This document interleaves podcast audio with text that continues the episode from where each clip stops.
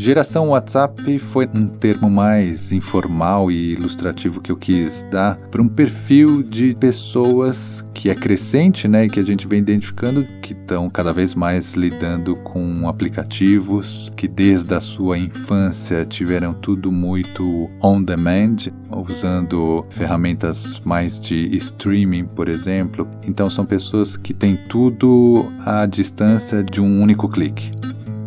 Eu sou Eric Messa, coordenador de uma área aqui na FAP que é o Núcleo de Inovação em Mídia Digital. Instituto Claro Educação. No dia a dia, muitos adolescentes e jovens passaram a ter à disposição conteúdos e aplicativos que atendem às suas expectativas, sem depender de outras pessoas para ter acesso a eles.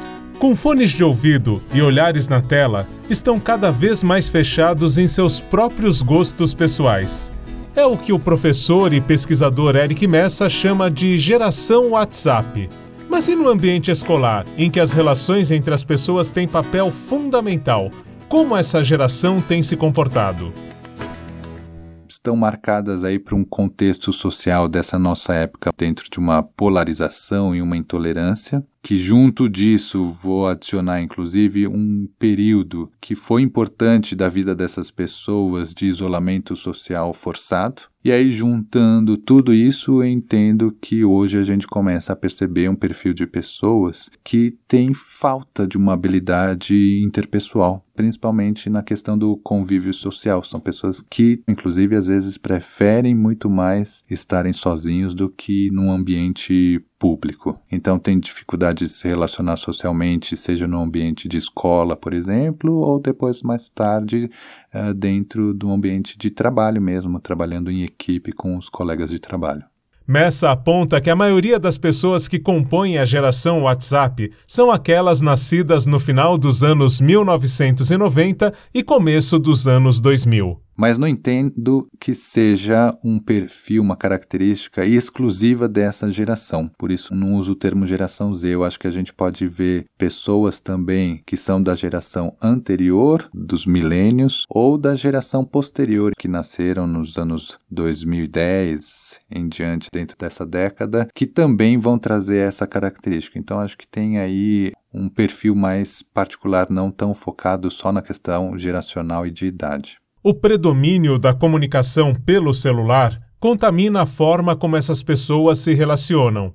Elas mantêm contatos à distância e usam diálogos extremamente curtos. São pessoas que têm uma dificuldade muito grande de se relacionar com pessoas que elas ainda não conhecem e essa dificuldade de conhecer novas pessoas. Então, num ambiente de ensino, dentro de uma sala de aula, são pessoas que têm dificuldade de se aproximar, de fazer amizades, de tomar essa iniciativa, né? Um perfil muito mais introvertido e, de novo, nesse ambiente mais de polarização que a gente vive, então fica aquele medo do que eu posso falar, não posso falar, e elas acabam preferindo escolhendo ficarem sozinhas ou quando são obrigadas a criar esse relacionamento, se relacionam de maneira muito fria, distante, com conversas curtas, né, feitas de breves diálogos, é, e às vezes, inclusive, um, um, risco. Eu já vi situações de pessoas uh, sendo, às vezes, grossas e ríspidas, por conta mesmo dessa dificuldade de saber lidar com outras pessoas.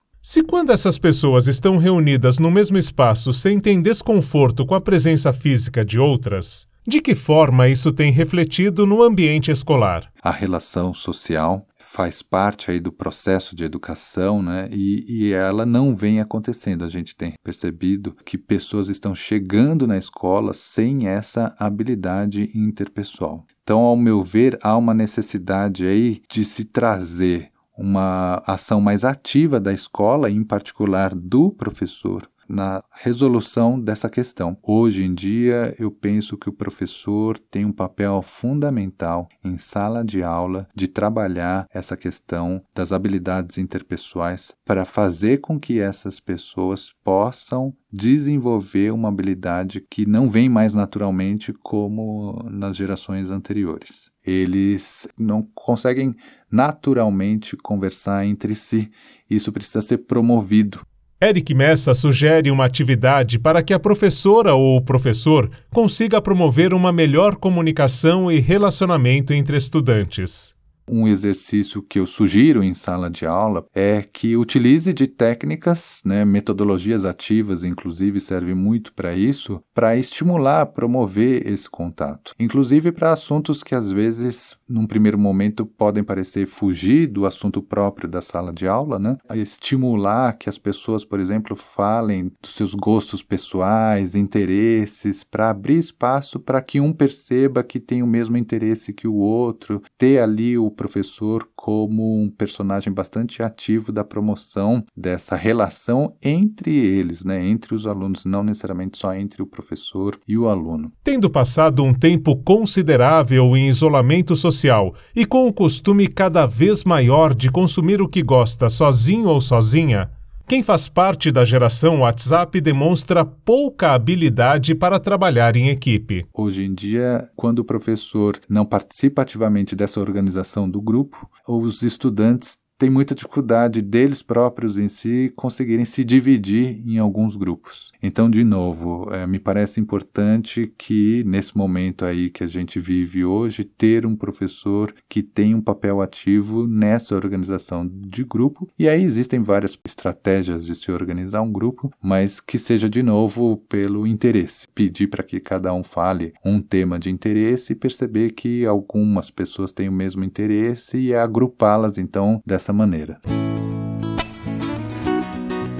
Não há dúvida de que a dificuldade de escutar pontos de vista de outras pessoas e o alto grau de individualismo são características que dificultam a convivência no ambiente escolar. Eric Messa acredita no papel ativo de professoras e professores para promover uma melhor relação entre estudantes, Marcelo Abude para o podcast de educação do Instituto Claro.